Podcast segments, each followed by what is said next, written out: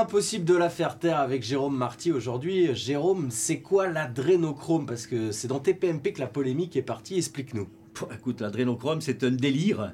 Euh, d'abord, c'est une, euh, c'est issu de l'adrénaline en quelque sorte. Ça serait une hormone qui, qui est sécrétée par le stress, dont certains ont pu dire il y a quelques années qu'elle avait des effets psychoactifs, qu'elle pouvait euh, donner notamment des schizophrénies, par exemple. Tout ça a été démenti complètement. Et il y a les théories QAnon, tu sais, cette fameuse secte aux États-Unis, qui dit que des enfants, des bébés seraient sacrifiés, qu'on extrairait leur adrénochrome et qu'il y aurait un trafic de celles-ci vis-à-vis de stars qu'il apprendrait pour bénéficier de la jouvence éternelle. On est dans le mythe faustien.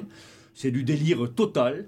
Euh, et le problème, c'est que euh, une émission de grand, grande écoute euh, diffuse ce genre de propos, qui sont des propos dangereux et, et, cons. Donc cette molécule-là, aujourd'hui, elle est en lien fort avec des théories complotistes? Bah, Elle est en tout cas diffusée par des gens qui sont des égéries des mouvements complotistes, des égéries des mouvements anti-vax, et qui n'ont absolument aucun complexe à balancer ce genre de propos débiles.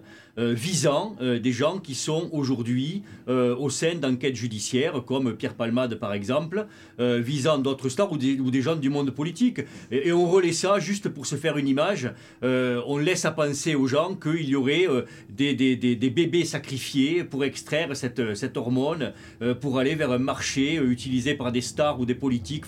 C'est con, je le redis. et encore une fois, c'est ce que l'on vit d'année en année depuis le, début de la Covid.